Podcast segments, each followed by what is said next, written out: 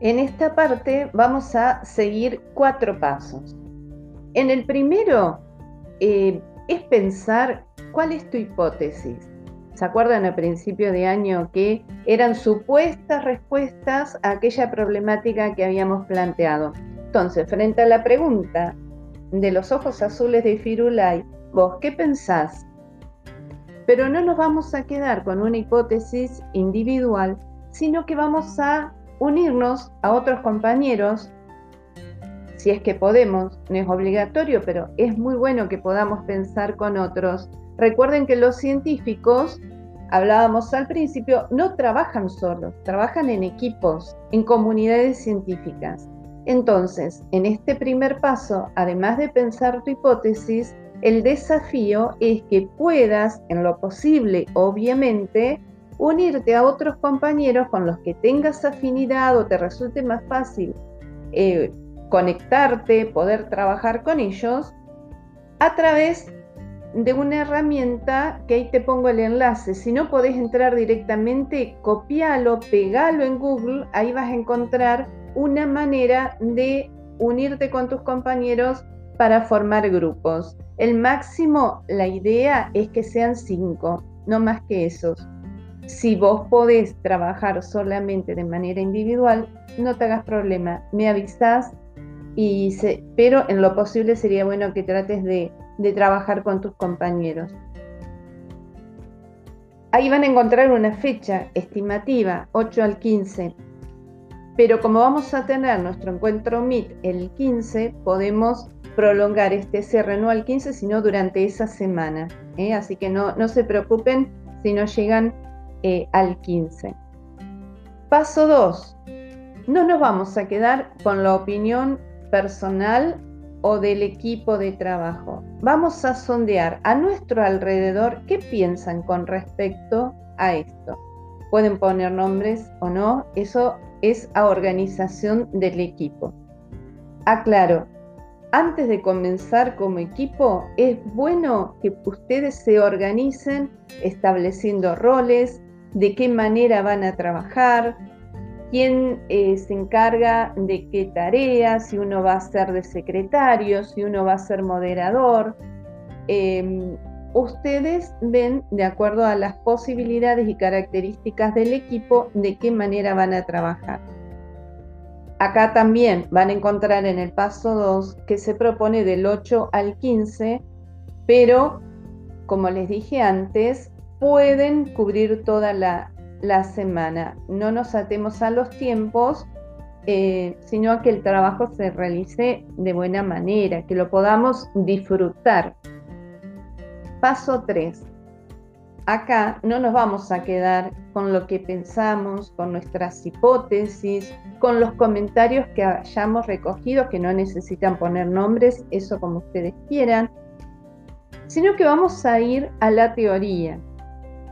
Hay muchas teorías en el mundo científico. Lo que vamos a ver desde el punto de vista teórico es la de Mendel. Ustedes van a ir viendo con el soporte teórico que les puse, pueden buscar otras fuentes, van a ver quién es Mendel. Cuando él vivió, en ese tiempo no se conocía el ADN. Sin embargo, por los descubrimientos que él hace por la base experimental, trabajando con arvejas, fíjense qué simple, nada más que trabajando con arvejas que plantaba en una huerta en un convento.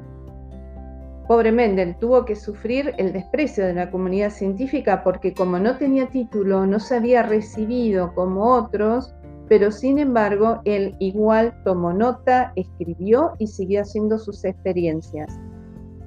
Tan es así que cuando se descubren sus libros años después de su muerte, cuando ya se conoce el ADN, ven que había habido mucho trabajo de investigación aún sin conocerse este, la, teoría de, del ADN.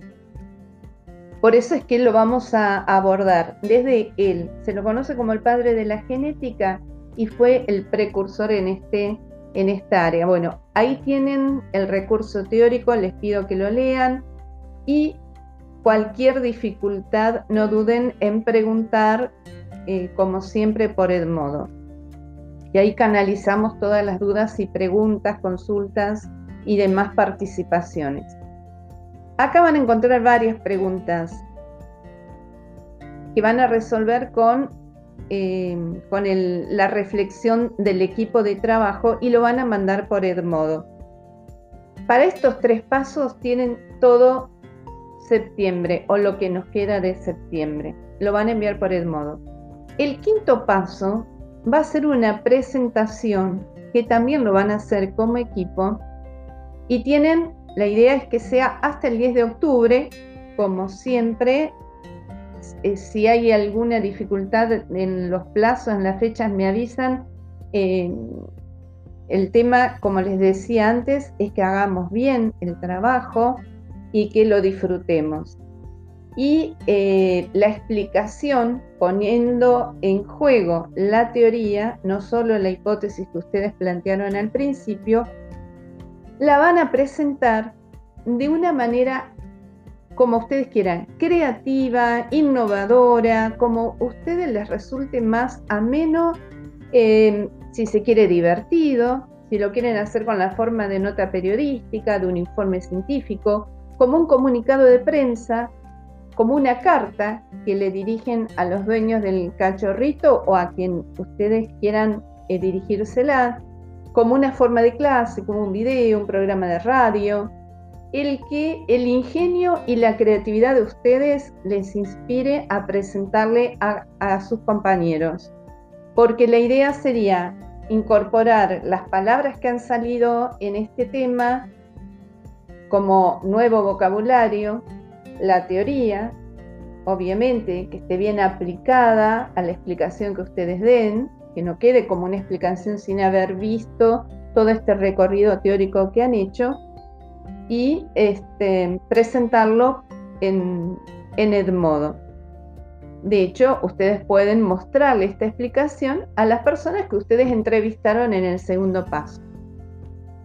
Cualquier duda que ustedes quieran además de la plataforma de eh, realizar, vamos a tener en septiembre dos reuniones Meet, que no son obligatorias porque no todos pueden conectarse, pero que son muy importantes. Yo les pediría, si pueden, eh, que se conecten porque siempre surgen más ideas y, termina de aclararse la idea eh, cuando uno puede expresarlas verbalmente. Además, el martes 15, sobre todo, van a estar los profesores de EDI. Van a estar Joaquín y Soledad, los profesores de EDI de los dos segundos, porque vamos a hablar sobre la conformación de los equipos que también van a servir no solo, no solo para biología, sino también para EDI.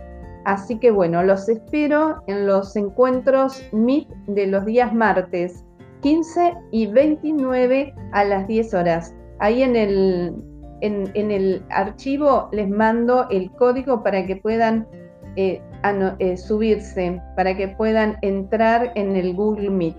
Un abrazo a todos, que se estén cuidando.